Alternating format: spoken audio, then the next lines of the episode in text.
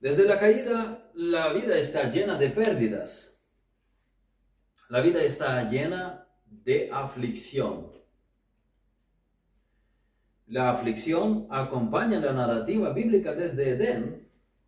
Abraham, un hombre próspero y rico, no tenía todo sin faltarle nada. Él no estaba privado de la aflicción. Él y su esposa no podían tener bebé. José en Egipto puso nombres a sus dos hijos pensando en qué? En la aflicción. Manasés porque Dios le hizo olvidar su trabajo. Efraín porque Dios le hizo fructífero en la tierra de la aflicción. La aflicción es la realidad de nuestra rutina, pero debemos adorar a Dios, nuestro Creador y nuestro Salvador, en todo, en momentos de alegría, tanto como en la aflicción. Así que mi título es ¿Cómo agradecer en aflicción? ¿Cómo agradecer en aflicción? Sabemos cómo agradecer cuando la vida es tranquila. Pero ¿cómo agradecer y hacer de convicción, hacerlo de, de convicción, no con los dientes apretados? Agradecer cuando pasamos por un periodo de gran dolor, enormes agitaciones, algún tipo de pérdida interior que hace que la gratitud sea extremadamente difícil. ¿Cómo aprender a agradecer? Ser agradecido cuando todo va bien es una cosa, pero ¿qué hacer cuando estamos atravesando un periodo de dolor? Cuando una cosa tras otra, todo nos afecta muy de cerca. A veces puede ser pérdida de un trabajo, a veces es una persona cercana o devastación total de nuestros sueños de nuestras esperanzas. ¿De dónde sacar la fuerza para estar agradecidos en tales circunstancias? Cuando todo duele, todo se derrumba y el futuro no promete nada agradable. ¿Cómo aprender a agradecer a Dios? Agradecer en semejantes circunstancias requiere algo más que, que sentirse bien. Requiere crecimiento espiritual, requiere destreza de la andadura con el Señor, requiere la madurez. Por eso la iglesia siempre ha brillado con una luz especial en tiempos de sufrimiento, de dificultades, de aflicción. En las dificultades, los verdaderos creyentes saben de dónde sacar fuerzas para no desanimarse, para tener paz en el corazón y estar agradecidos a Dios. Esto requiere andar con Dios. Esto requiere tener una fijación en Dios.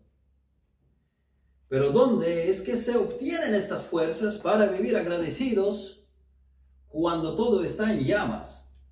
Regocijarse y tener paz cuando todo me está derrumbando. Quisiera que en esta mañana nos fijemos en el enfoque de Job. Vamos a Santiago capítulo 5 versículos 10 y 11. Leemos aquí, hermanos míos, tomad como ejemplo de aflicción y de paciencia a los profetas que hablaron en nombre del Señor. He aquí tenemos por bienaventurados a los que sufren.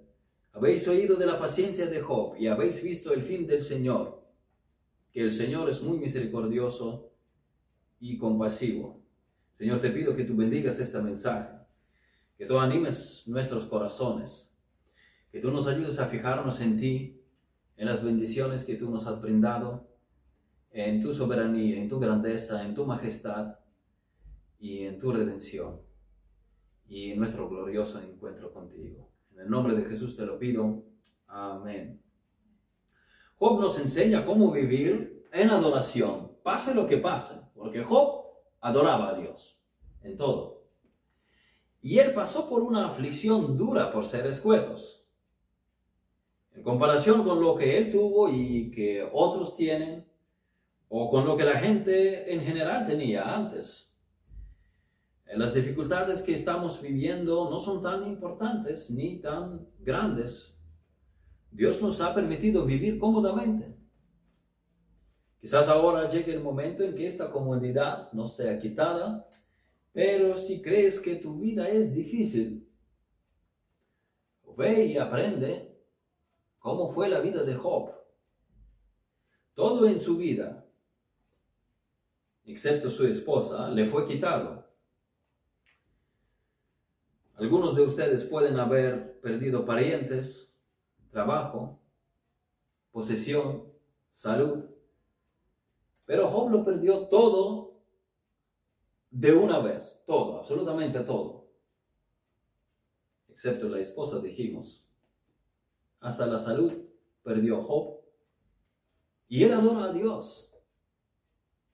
Su actitud fue adorar a Dios. En estas circunstancias, venir y adorar a Dios. No presentar quejas, adorar a Dios. ¿Cómo aprenderlo?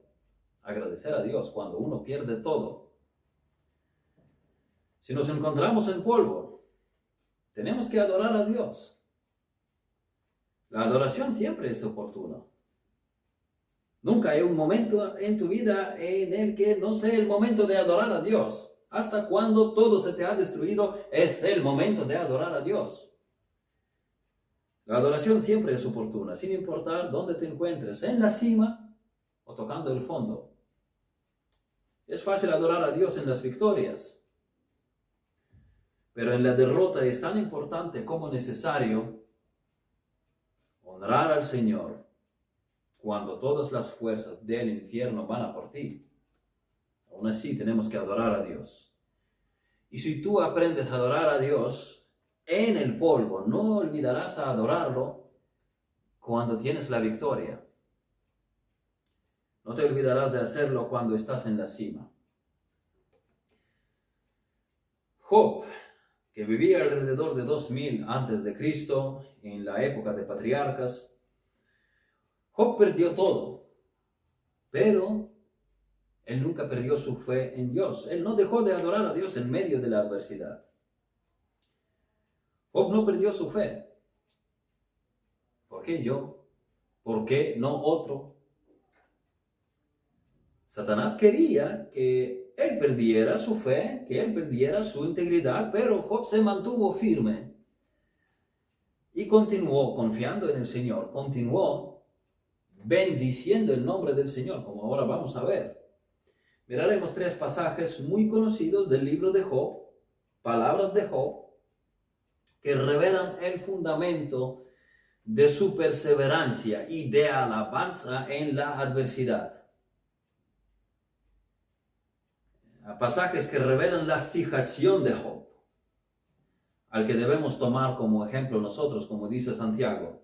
Primero, Job en la aflicción recordó que él ya había gozado por un tiempo de la misericordia de Dios, que todo lo que tenía, Dios se lo había dado. Y Job adoró a Dios por las bendiciones que él ya había tenido. Cuando todo se le cayó, él recordó, hasta este punto Dios me había estado bendiciendo. El nombre de Jehová bendito. Dios es el que da y el que toma. Tenemos que mirar en lo que el Señor ya nos ha dado y agradecer. Ahí es donde aprendemos a agradecer en la aflicción. Dios nos dio mucho más de lo que nosotros podemos pensar y Él es digno de alabanza y de gratitud. Es digno de, de nuestra adoración. Segundo, Job ha hallado el consuelo en la soberanía de Dios. Hay una autoridad absoluto, absoluta de Dios sobre la vida y sobre la muerte. Dios que gobierna el mundo, las estrellas y la tierra, que Dios que gobierna las naciones, también interviene en los detalles de mi vida y de la tuya. Y la relación, la reacción de Job a la adversidad es la adoración porque él reconoce la obra de Dios en la adversidad. Debemos descansar en la soberanía de Dios. Debemos descansar en su majestad, debemos confiar en Dios. Él es justo, Él actúa con su sabiduría infinita. Y finalmente, Job mira más allá de las cosas que le están sucediendo. Ve más allá de estas circunstancias. Ve más allá de los tiempos en los que está viviendo. Él ve la belleza de la eternidad. Él fija su fe en el Redentor, contemplando a Dios por fe. Job espera al Redentor. Vamos a centrarnos hoy en estas tres fijaciones de Job, cuyo ejemplo nos enseña agradecer a Dios en la aflicción. Así que primer pasaje, Job capítulo 1, versículos de 20 a 22. Entonces Job se levantó y rasgó su manto y rasuró su cabeza y se postró en tierra y adoró y dijo, desnudo salí del vientre de mi madre y desnudo volveré allá. Jehová dio y Jehová quitó. Sé el nombre de Jehová bendito. En todo esto no pecó Job ni atribuyó a Dios despropósito alguno. Aquí Job no pecó. Él habló bien, yo confío en Dios. Job no pecó. Sí, la vida duele. Pero no hay necesidad de pecar cuando duele.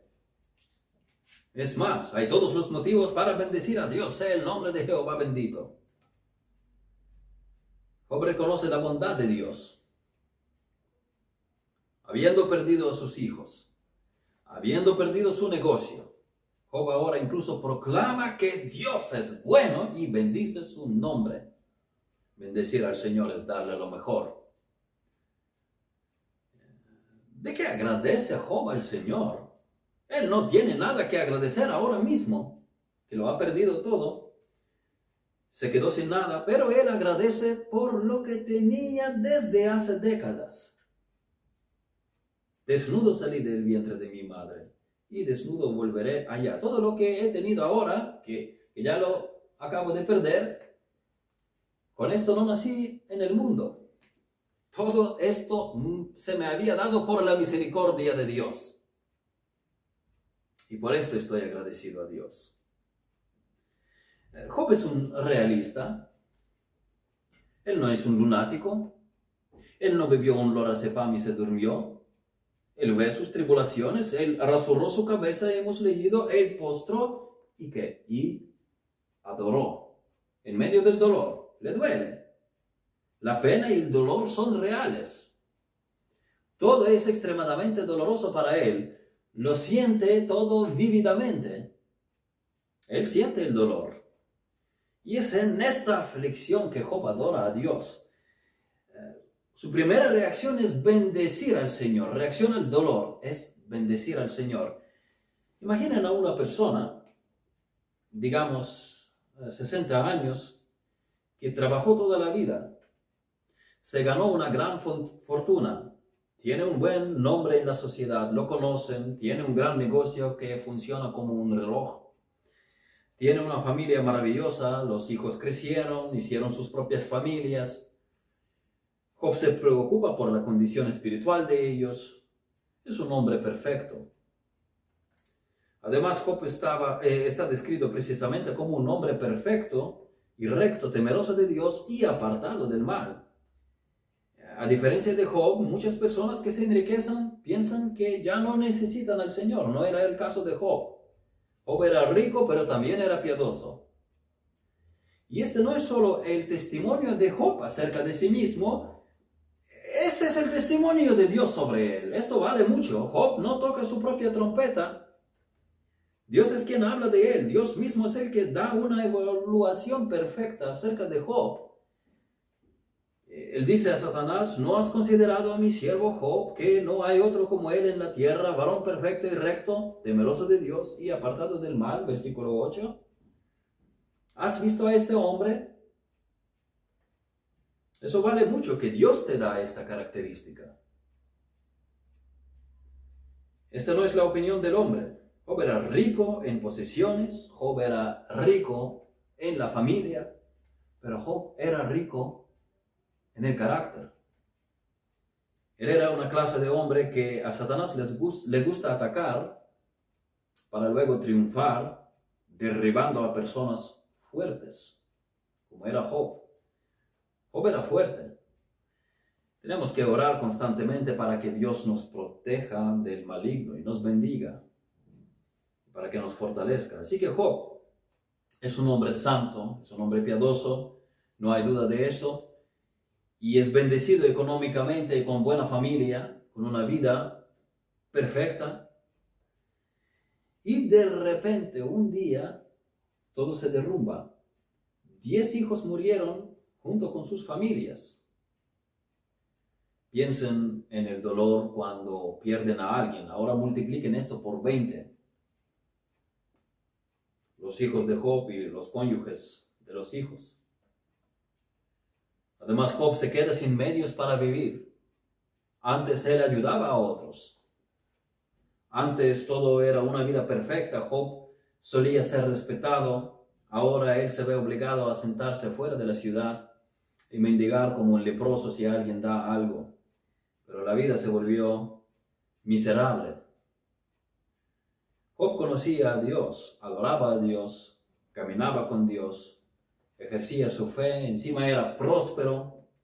Son estas las circunstancias por las que Job ahora debe estar agradecido y él está agradecido. Jehová dio y Jehová quitó. Sea el nombre de Jehová bendito. Esto es como debemos agradecer en la adversidad. Dar gracias a Dios por las bendiciones recibidas hasta ahora. Jehová dio Imaginen si alguien le hizo una transferencia bancaria de, digamos, 3.000 euros. Le dicen que lo deja así, que le quisieron dar esta cuantía de dinero y que no se preocupe. Y luego, al mes siguiente le dan lo mismo. Y así todo el año. Y así 10 años. Mensualmente viene una transferencia. Luego, al undécimo año, el primer mes del año, no viene nada a la cuenta. ¿Usted qué haría? ¿Agradecería por los 10 años de generosidad? ¿O reclamaría por qué han dejado de beneficiarlo? Tenemos muchas cosas. Pero incluso si todo se hubiera detenido ahora mismo, hasta ahora tendríamos algo por lo que agradecer a Dios. Muchas cosas por las que tenemos que agradecer a Dios. Debemos medir nuestra gratitud a Dios no por lo que podamos tener, sino por lo que Él ya nos ha dado. No debemos centrarnos en lo que Dios debería darnos. Tenemos que estar agradecidos por lo que Él nos ha dado y posiblemente continúe dándonos.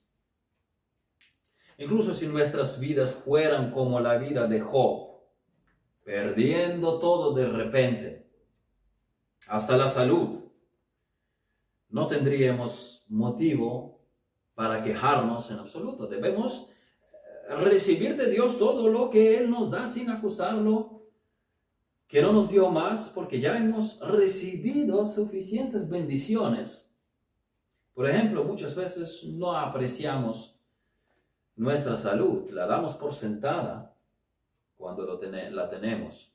Y cuando llega la enfermedad estamos ansiosos. Agradece a Dios por lo que Él ya te había dado, por el tiempo que has disfrutado de la salud. Miren sus vidas, hermanos. Miren cuántas de las bendiciones de Dios Él ya les ha dado. Todas estas bendiciones no se pueden borrar la posibilidad de vivir, la posibilidad de crear, la salud, buenas personas a nuestro alrededor, las fuerzas, la belleza de la naturaleza, comida deliciosa, padres, hijos, hermanos, hermanas, la posibilidad de encontrarnos con Cristo, de conocer el sentido de la vida en Él, la posibilidad de ser instrumento de Dios, ser una bendición para los demás, vivir seguro, caminar por la calle, volver a casa cada día. Hemos recibido todo esto del Señor durante muchos años. Incluso si fuera quitado en un momento ahora, tendríamos muchas razones para agradecer al Señor.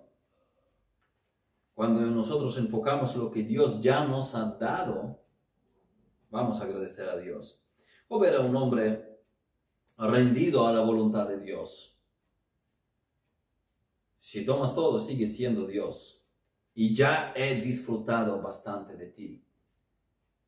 Todo esto lo que he tenido hasta ahora, eso tú me lo habías dado. Yo bendigo tu nombre. No lo traje yo al mundo me lo has dado tú. Sea el nombre de Jehová bendito. Todavía te tengo a ti, Señor, y sea tu nombre bendito. Piensa en lo que ya has recibido del Señor. Agradece por, agradece al Señor por lo que Él ya te ha dado. Cuando tienes, atraviesas la adversidad, piensa en lo que Dios te ha estado bendiciendo con ello hasta ahora y agradecelo por sus bendiciones. Segundo enfoque de Job, la fe en la soberanía de Dios. Él reconoció la autoridad absoluta de Dios. Dios está a cargo de todo lo que ocurre en el mundo. Miren el capítulo segundo, eh, versículos de 7 a 10. Entonces salió Satanás de la presencia de Jehová y hirió a Job con una eh, sarna maligna desde la planta del pie hasta la coronilla de la cabeza. Y tomaba Job un tiesto para rascarse con él y estaba sentado en medio de ceniza. Entonces le dijo su mujer, ¿aún retienes tu integridad? Maldice a Dios y muérete. A menudo podemos ser tentados de estar de acuerdo con la mujer de Job. ¿Dónde está Dios? Hay tanta confusión. ¿Está Dios todavía en el trono? ¿Sigue siendo Dios soberano en medio de toda esta calamidad? Y él dijo, como suele hablar cualquiera de las mujeres fatuas, has hablado, que recibiremos de Dios el bien y el mal no lo recibiremos. En todo esto no pecó Job con sus labios. Job fue oprimido por el diablo. Él perdió todo. Satanás decía que Job teme a Dios por su salud, por su riqueza, por la prosperidad la idea de Satanás era que toda actividad religiosa tiene sus raíces en el interés del hombre. Y en el primer capítulo él dijo a Dios, no le has acercado alrededor a él y a su casa y a todo lo que tiene, al trabajo de sus manos, has dado bendición, por tanto sus bienes han aumentado sobre la tierra, pero extiende ahora tu mano y toca todo lo que tiene y verás si no blasfema contra ti en tu misma presencia. Satanás quiere devorarnos y quiere que esto parezca como que lo quiera Dios. Para que uno dice, Señor, yo te sirvo, pero tú me... No me, no, me das lo que yo demando. Satanás quería que Job se volviese contra Dios. y, pero Job se mantuvo fiel, habiendo perdido todo, pero reconociendo el poder absoluto de Dios de dar y quedar las cosas. Y Dios había dado permiso a Satanás para atacar a Job. En el primer caso fue así, versículo 12 del primer capítulo, dijo Jehová Satanás, he aquí todo lo que tiene está en tu mano, solamente no pongas tu mano sobre él. Y salió Satanás de delante de Jehová, Dios le puso límite a Satanás. Y Satanás actuó inmediatamente y yendo hasta el límite de lo que Dios ha permitido inmediatamente. El diablo no puede tocarnos a menos que Dios lo permita. Pero una vez que Dios le dio permiso, Satanás inmediatamente fue a tocar a Job y tan fuerte como pudo, hasta el límite. Rápido y con todo lo que le fue permitido. Satanás nos odia. Y este sentimiento debe ser mutuo. Satanás nos odia e irá hasta donde Dios le permite, hasta el límite exprimirá todo. Si no fuese por la voluntad de Dios, estaríamos perdidos. Pero en Cristo el creyente está a salvo. Es porque Cristo pone el límite. A Pedro Cristo dijo, yo estoy orando por ti. Satanás pidió zarandearos como a trigo, pero estuve orando por ti. Hay alguien que ora por nosotros. Jesús intercede por nosotros. Jesús es el que nos protege. Y si no fuera por el límite que, Dios pone, estaríamos perdidos. Porque Satanás va hasta el final. Fíjense que Satanás tiene que pedir permiso para actuar.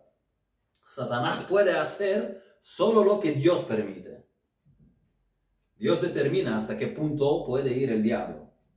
Satanás busca nuestra destrucción, pero él no puede hacer más de lo que Dios permite. Cuando Satanás se presentó ante Dios por segunda vez, Dios nuevamente le preguntó a Satanás si él consideró a Job. Versículo 3, capítulo 2, versículo 3. ¿No has considerado a mi siervo Job, que no hay otro como él en la tierra, varón perfecto y recto, temeroso de Dios y apartado del mal? Y que todavía retiene su integridad, aun cuando tú me incitaste contra él para que lo arruinara sin causa, Satanás contesta que Job todavía tiene salud, por eso te sirve. Pero fue Dios el que preguntó primero a Satanás si ha visto a Job. Entonces fue Dios quien determinó seguir dando sufrimiento a Job, porque Dios quería purificar a Job. Dios es el que busca la conversación con Satanás sobre Job. Dios todo el tiempo iniciaba con Satanás el tema de Job. En el primer caso, tanto como en el segundo, Dios lo quería refinar. Dios quería bendecir a, Job. Dios quería mostrar a Satanás que Job le era fiel a Dios. Que a Dios se le sirve no porque uno tiene salud, no porque tiene riqueza, no porque tiene prosperidad, sino porque Dios es digno. Dios quería fortalecer a Job, quien dijo al final de la historia, en capítulo 42, versículos de 2 a 5, maravillosas palabras, dice, yo conozco que todo lo puedes y que no hay pensamiento que se esconda de ti. ¿Quién es el que oscurece el consejo sin entendimiento? Por tanto, yo hablaba lo que no entendía, cosas demasiado maravillosas para mí, que yo no comprendía. Oye, te ruego y hablaré, te preguntaré y tú me enseñarás. De oídas te había oído, mas ahora mis ojos te ven. Satanás siempre está trabajando. Satanás busca la destrucción de los hijos de Dios, pero Satanás solo puede hacer lo que Dios le permite soberanamente. Y lo que Dios había determinado hacer. Y cuando Satanás nos ataca con su furia, teniendo planes de destruirnos, Dios puede anular lo que Satanás hace. Dios lo dirige para su buen propósito. Él es soberano. Satanás puede pensar que está a punto de llegar a la cima, falta poco y caeremos. Pero Dios anula sus planes para su gloria y para el bien de su pueblo. Así Dios derrota a Satanás. El objetivo del diablo era hacer que Job negara la fe, que negara la bondad de Dios. Pero el mismo Dios todavía protege la fe de Job y capacita a Job para que salga victoriosa, victorioso y así derrota al diablo. Dios lo derrotó. Dios es honrado y glorificado en esta obra. Dios es soberano. Satanás quería destruir a Job, pero el Señor lo trató para purificar. Como resultado del ataque del diablo, Job adoró a Dios. No negó la fe, no negó la bondad de Dios, no negó sus bendiciones, no negó el amor de Dios, lo adoró, admitiendo al Dios soberano.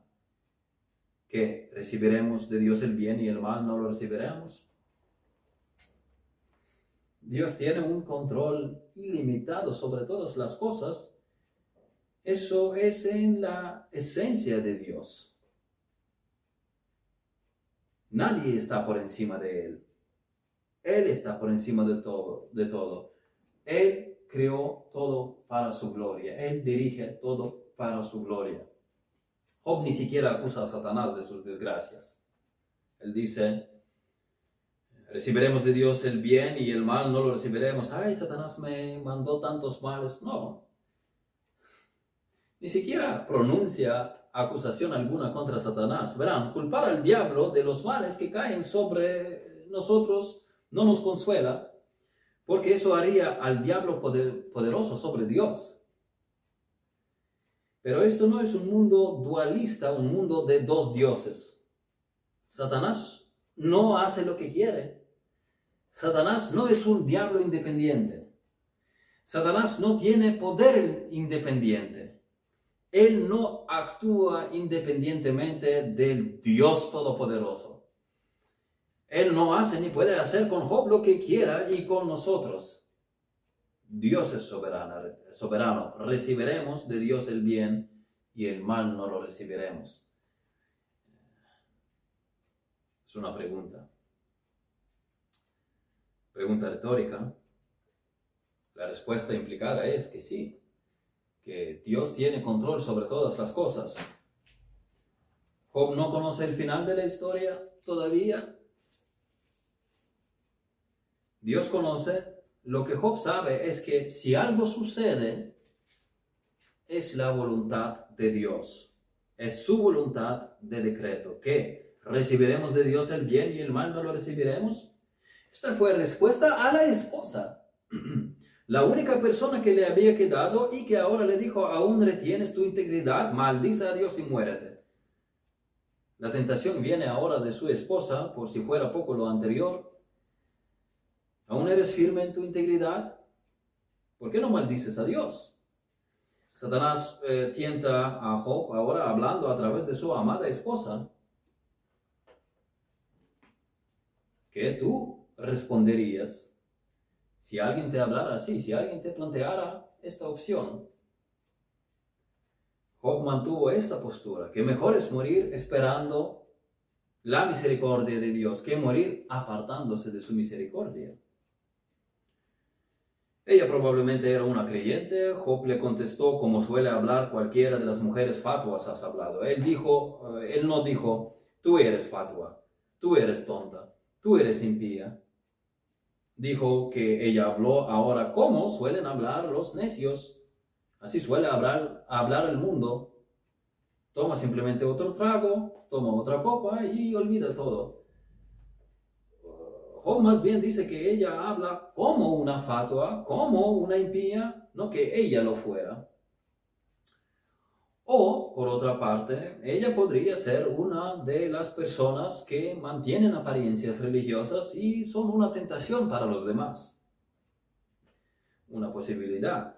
La esposa de Job falló porque se suponía que ella debería ah, compartir la carga del marido, pero Qué cosa tan terrible para decir lo que aquella mujer dijo, maldice a Dios y muérete.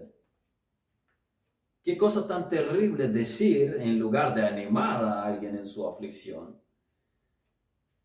Atacar su fe. Ahora su esposa ataca la fe de Job y su confianza en Dios. En otras palabras, es como decir que ahora Dios es el que te odia. Mira lo que te está pasando. Dios es el que está en tu contra. Ella dice que su marido maldiga a Dios. Expresa tu disgusto. Expresa tu indignación. Expresa tu enfado. Expresa tu irritación. Ella habló como un niño al que los padres no han comprado algo y él está molesto, él cae al suelo, da golpes con los pies. Compraron a todos, pero a mí no. Y ahora este niño hace lo que le aconsejó a Job hacer su esposa. Dios sabe que es lo mejor. A veces oramos por algo y Dios no nos lo da porque Dios sabe que es mejor. A veces los sucesos horribles son sorprendentemente mejores para nosotros. Es posible que nuestras circunstancias no sean tan horribles como las de Job, pero Dios sabe que es lo mejor para nosotros, aún a pesar de ser dura nuestra situación. Dios es dueño de cada momento en nuestras vidas. No hay nada en vano. Hay un sentido en todo, en el consejo de Dios. No hay nada en nuestras vidas, sea pérdida o desesperación o circunstancias adversas o angustia, incertidumbre, preocupaciones, que esté sin sentido. Él está perfectamente a tiempo y nuestras vidas están llenas del propósito eterno. Dios gobierna todas las cosas y las obra para nuestro bien. Romanos 8, 28, y sabemos que a los que aman a Dios todas las cosas les ayudan a bien, esto es, a los que conforme a su propósito son llamados. Y él le dijo, como suele hablar cualquiera de las mujeres fatuas has hablado, que recibiremos de Dios el bien y el mal no lo recibiremos. En todo esto no pecó Job con sus labios. Esa es la única respuesta adecuada. Ese es el único refugio verdadero, la soberanía de Dios. Sin su soberanía no hay nada más que oscuridad, desesperación, afán, sin sentido. Dios es el único lugar donde podemos encontrar esperanza y consuelo. Él nos ama. Él está de nuestro lado. No tenemos por qué temer. Y esto es una lección para nosotros. Job es una lección para nosotros para no afanarnos, como nuestro Señor enseña en Mateo 6, 25, 27, no afanarnos, sino descansar en la soberanía de Dios. Lo que a mí me ha sucedido. Esto está bajo el control de Dios. Mateo capítulo 6, versículos 25 y 27 nos advierte del afán. Por tanto os digo, no os afanéis por vuestra vida, que habéis de comer o qué habéis de beber, ni por vuestro cuerpo, qué habéis de vestir. No es la vida más que el alimento y el cuerpo más que el vestido. Ah, mirad las aves del cielo que no siembran, ni ciegan, ni recogen en graneros, y vuestro Padre Celestial las alimenta. ¿No veréis vosotros mucho más que ellas? ¿Y quién de vosotros podrá, por mucho que se afane, añadir a su estatura un codo? El afán no solo no, añade estatura, sino que la reduce. El afán, el estrés afecta a los huesos, eh, se reduce su densidad, los músculos en el estrés eh, presionan más a los huesos. La Biblia dice en Proverbios 14:30, el corazón apacible es vida de la, carne, más la envidia es carcoma de los huesos. Los sentimientos de negatividad, envidia, rabia, falta de perdón, esto es dañino no solo espiritualmente, sino tiene perjuicios físicos. Nosotros nos preocupamos cuando sentimos eh, que no tenemos el control sobre la situación. Eh, de hecho, no tenemos el control, pero tenemos que vivir el Padre Celestial siempre tiene el control y sabe lo que es mejor para nosotros. Preocuparse no cambia nada. Preocuparse no ayuda. ¿Por qué tenemos que preocuparnos por las cosas que no podemos cambiar? Hay cosas que simplemente eh, podemos cambiar, como por ejemplo gastar menos dinero, simplemente ajustamos el presupuesto y compramos cosas necesarias, pero no preocupamos por esto, simplemente lo cambiamos. Pero, ¿por qué te preocupas también por las cosas que no puedes cambiar? Si no las puedes cambiar, preocuparse no va a ayudar. Encomienda esto en las manos del Señor. Él es soberano. Dios conoce nuestro dolor y cuida de nosotros. Señor, yo no sé por qué. Señor, yo no lo entiendo, pero yo confío en ti. Ayúdame. Pon a Dios primero y Él nos cuidará. Para Él todo tiene sentido. Mateo 6:33, mas buscad primeramente el reino de Dios y su justicia y todas estas cosas os serán añadidas. No es nuestra responsabilidad el preocuparnos por cada detalle. Debemos poner a Dios primero, su reino, su justicia. Debemos estar dedicados a su reino, no al nuestro. Ahora mismo Él promete la cruz, pero nos espera la gloria. Ahora podemos vivir en la aflicción, pero Dios nos guardará. Dios es nuestro Padre soberano que nunca nos abandona. Y Dios hará que superemos todo. Él nos llevará al otro lado, aunque no será sin aflicción. Y no importa lo que el diablo puede hacernos, seguimos siendo hijos de Dios, seguimos siendo protegidos por Él.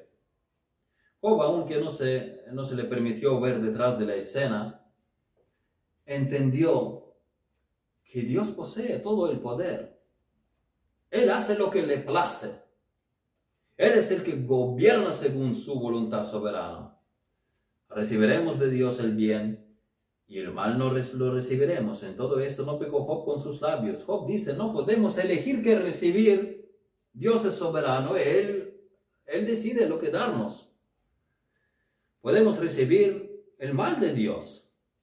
Él no lo está cometiendo.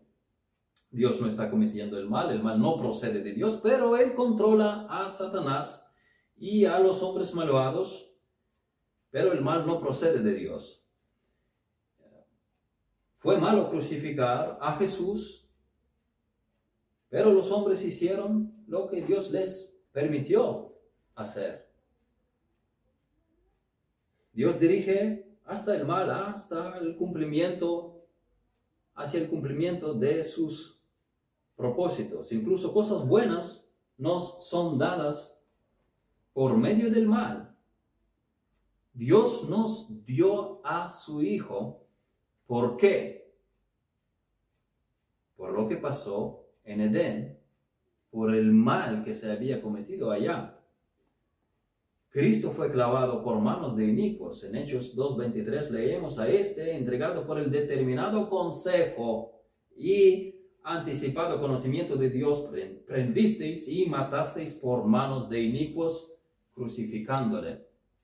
Era mal, fueron manos malvadas que lo clavaron a la cruz, pero Él tomó nuestros pecados, nos trajo bien, Él tomó nuestra vergüenza. No podemos recibir mayor bien que la vida eterna, y esto se nos ha dado a través de mucho mal. Y fue como leemos determinado consejo y anticipado conocimiento de Dios, fue el decreto de Dios. La razón por la que a menudo sufrimos en la aflicción es que creemos que deberíamos tener una vida sin problemas, una vida de solo placer, vida libre de sinsabores. Y Dios debería limitar la aflicción en la que nos permite estar. Tenemos la idea que Dios debería ser mejor para nosotros de lo que es ahora que nosotros sufrimos más de lo que merecemos, que nosotros no merecemos una vida tan dura y difícil, otros la merecen, pero yo no. Si, había alguien que pudiera decir eso, o era esa persona desde una perspectiva terrenal, por la característica que se le da en, en los primeros dos capítulos, pero él no dijo esto. Dice que recibimos el bien de las manos de Dios y recibimos el mal. No deberíamos tener otras expectativas. Dios decide qué es lo que darnos y es para su gloria y para nuestro bien. Aunque no nos parezca bueno en el momento. ¿Por qué? ¿Por qué? ¿Por qué me sucede esto? La respuesta es por el determinado consejo de Dios. Dios todavía es bueno y me ama en Jesucristo. Y siempre saldremos victoriosos en este Dios por medio del Señor Jesucristo. El primer remedio para la gratitud en las aflicciones, habíamos dicho, es considerar las bendiciones de Dios que ya tenemos o que hemos tenido hasta ahora. Dios ha sido bueno con nosotros. Amén. Segundo, Dios hace las cosas según su santa voluntad. Lo que cayó sobre mí no fue una suerte. Era la voluntad de un Dios que es infinitamente santo y que tiene todo poder. Dios quien me ama y yo sé que lo que a mí sucede es para su gloria y para mi bien, que esto no le sorprende a él, que Satanás no tiene poder sobre él y me descanso en que Dios llevará a cabo sus planes de una manera perfecta. Descansa en la soberanía de Dios. descansa en la verdad de que lo que a ti te ocurre, ocurre no es porque a, a Dios se le olvidó algo. Él perfectamente sabe lo que te está ocurriendo. Job no sabía que su vida fue manejada al nivel de la conversación entre Dios y Satanás. Él veía las circunstancias inmediatas, pero aún así él entendía que Dios tiene el absoluto control sobre todo y que así como Job había estado recibiendo cosas buenas de la mano de Dios, por las que hemos dicho, tenemos que agradecer a Dios, aunque ellas se nos acaben, pero ya las hemos tenido y tenemos que agradecer por ellas. El mal que recibió Job ahora no fue fuera del programa de Dios, eso lo entiende Job. ¿Qué consuelo es esto? El saber que sean buenas mis circunstancias o difíciles, yo estoy en las manos de Dios. Y Él no va a fracasar. Dios es el que me guarda, Dios es el que obra en mí. Y tercero, Job está confiando en el Dios eterno. Cuando sus pruebas finalmente terminen. Fíjense en capítulo 19, versículos 25 a 27. Yo sé que mi redentor vive y al fin se levantará sobre el polvo y después de deshecha esta mi piel, en mi carne he de ver a Dios, al cual veré por mí mismo, y mis ojos lo verán, y no otro, aunque mi corazón desfallece dentro de mí. Job está mirando a Dios que abogará por él, que lo afianzará. El consuelo de Job es que él verá a Dios. Él contemplará al Dios vivo. Él verá a su Salvador al otro lado. En este punto Job ya sabía suficientes razones para estar agradecido a Dios. Pero además de esto, él tenía una sólida esperanza de que Dios, habiéndolo guiado a través de estas dificultades, lo restaurará, lo traerá a la gloria. Yo sé, eso es fe, eso es certeza, es pues la fe la certeza de lo que se espera, la convicción de lo que no se ve, Hebreos 11.1. Me siento miserable, pero con los ojos de la fe veo a Dios. Sé que a pesar de todo lo que me pasa, veré a Dios. ¿Dónde está mi único consuelo? En la vida y en la muerte. Yo no soy mío. Yo pertenezco a Jesús. Él ha pagado completamente por mi pecado, pecado. Ahora vivo para Él. Él es el redentor que vive, que nos está esperando en lugar glorioso. Es nuestra esperanza. Nosotros tenemos esta esperanza. Mantén tus ojos en el Señor. Lo mejor está por delante. Al creyente viene lo mejor. Tu redentor vive para el mundo que niega a Cristo. Les espera lo, mejor, lo peor. Para nosotros, los que creemos en Jesucristo, nos viene lo mejor. Si has perdido de vista al Señor, vuelve a fijar tus ojos en Él. Vuelve a fijar tu fe en Él. Tenemos que fijar nuestros ojos en el Señor. En lugar de mirar a Dios, como Job, muchas veces miramos las circunstancias. Una vez que Pedro dejó de mirar a Jesús, empezó a hundirse.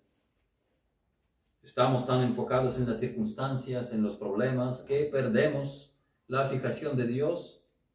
Y es cuando nos hundimos, nos, nos volvemos más débiles, nos volvemos amargos, nos volvemos insatisfechos Perdemos de vista las riquezas que se nos han, ido, se nos han dispensado en Jesucristo. Cosas mejores que las que podamos tener en este mundo. No importa cuán difíciles sean tus problemas, mantén tus ojos en el Señor. Esa es nuestra necesidad de mirar al cielo, donde está Cristo, puestos los ojos en Jesús, el consumador, el autor y consumador de la fe. Yo no estoy solo. Yo pertenezco a mi Señor y Salvador Jesucristo. En medio de la pérdida yo estoy en las manos de Cristo Cristo siempre viva para interceder por nosotros. Ahora mismo Él, ah, ante el Padre, Él está ante el Padre en nuestro lugar. Él se hizo pecado por nosotros para, para que nosotros fuésemos hechos justicia de Dios en Él. En Jesús tenemos todo lo que necesitamos para nuestra salvación y tenemos la salvación en Jesús. Cristo comparte su victoria con nosotros, se nos dan los méritos de sus perfecciones y porque Él vive, yo viviré. Yo sé que mi Redentor vive y al fin se levantará sobre el polvo y después de deshecha esta mi piel, en mi carne he de ver a Dios. Obtiene algo que mucha gente no tiene. Nosotros tenemos algo que mucha gente no tiene. Veremos al Señor cara a cara cuando suene la trompeta. Esa es una noticia maravillosa que tenemos, la esperanza de la resurrección venidera en el retorno del Señor Jesucristo. Tengo mi vista puesta en el retorno de Cristo. Nuestro Redentor nos librará del pecado, de la muerte, del sepulcro, incluso del diablo. Él es la resurrección y la vida. Es lo que puedo agradecer en la aflicción siempre. Siempre dar gracias por la redención en Jesucristo. Por la esperanza. Porque no importa lo mal que estén las cosas. Te diré eh, algo ahora mismo, dice Job. Yo lo perdí todo. Mi familia no está, mi negocio no está, mi salud no está. Mucha gente dice lo importante es que tenga la salud y mientras tenga la salud eh, me conformo. Job perdió hasta la salud. Job está sufriendo mucho, pero les diré algo, dice Job. Yo sé que mi redentor vive, tengo un redentor, mi redentor vive y tengo la eternidad. Yo sé que mi redentor vive y al fin se levantará sobre el polvo. A ti y a mí no se nos garantiza nada en esta vida, ni las cosas que tenemos en esta vida, nada excepto Jesucristo. Y eso debe ser suficiente para ti. Y es mejor que te asegures que esto es suficiente para ti. Si esto no es suficiente para ti, Dios te probará para demostrar que esto es suficiente para ti y esto será suficiente para ti. Nosotros no sabemos cuándo, cuánto sabía Job sobre el Redentor, de dónde él recibió este conocimiento, el Evangelio, pero lo tenía. El Evangelio es un Evangelio eterno. El Evangelio atraviesa los tiempos. En el Antiguo Testamento ya se sabía, ya se había anunciado la resurrección. Miren Isaías 26, 19 dice, tus muertos vivirán, sus cadáveres resucitarán. Despertad y cantad, moradores del polvo, porque tu rocío es cual rocío de hortalizas, y la tierra dará sus muertos. Y también Daniel, capítulo 12, versículos 2 y 3 y unos para vida eterna, perdón, y muchos de los que duermen en el polvo de la tierra serán despertados, unos para vida eterna y otros para vergüenza y confusión perpetua. Los entendidos resplandecerán como el resplandor del firmamento, y los que enseñan la justicia a la multitud como las estrellas a perpetua eternidad. No sabemos cómo esto fue revelado a Job, pero sabemos que Job tiene un fundamento que es más confiable que, que los amigos a quienes él dio esta respuesta. Job no sabe cómo será, pero sabe que en el fin él será restaurado. Todavía él no tiene el libro de Apocalipsis, todavía él no tiene una enseñanza detallada sobre escatología. Él vivió antes que los profetas y teólogos que interpretan a los profetas, pero eso lo sabía con certeza, que él tenía un redentor, él tiene un redentor y puede esperar en él. Él me restaurará. Lo veré yo mismo, con mis propios ojos. Job sabe quién es su redentor, porque Job camina con Dios. Cuán infelices son las personas que no tienen esperanza en el redentor. No conocen al redentor. Para ellos la economía lo es todo. La salud lo es todo. Ser respetado lo es todo. Por eso cuando esto se pierde, se pierde todo. Pero este hombre tiene la certeza, incluso en la profundidad de la aflicción, que hay cosas por encima de todo esto. Que cuando esto se derrumba, y aunque esto se derrumba, todavía queda lo más fundamental. Y él se mantiene firme en un punto. Yo sé que mi redentor vive. Yo sé, esto es enfático. Job tiene la certeza. Yo sé, yo espero todo de mi redentor. Estoy seguro que lo veré. Esa es la esperanza de Job en medio de las pruebas. Esta es la esperanza de todos los hijos de Dios. 2 Corintios 5.1 porque sabemos que si nuestra morada terrestre, este tabernáculo, se deshiciere, tenemos de Dios un edificio, una casa no hecha de manos, eterna en los cielos. Esto es lo que sabemos. Tenemos la certeza, sabemos que nuestro Redentor vive. Primera de Juan 5:13, estas cosas os he escrito a vosotros que creéis en el nombre del Hijo de Dios, para que sepáis que tenéis vida eterna y para que creáis en el nombre del Hijo de Dios.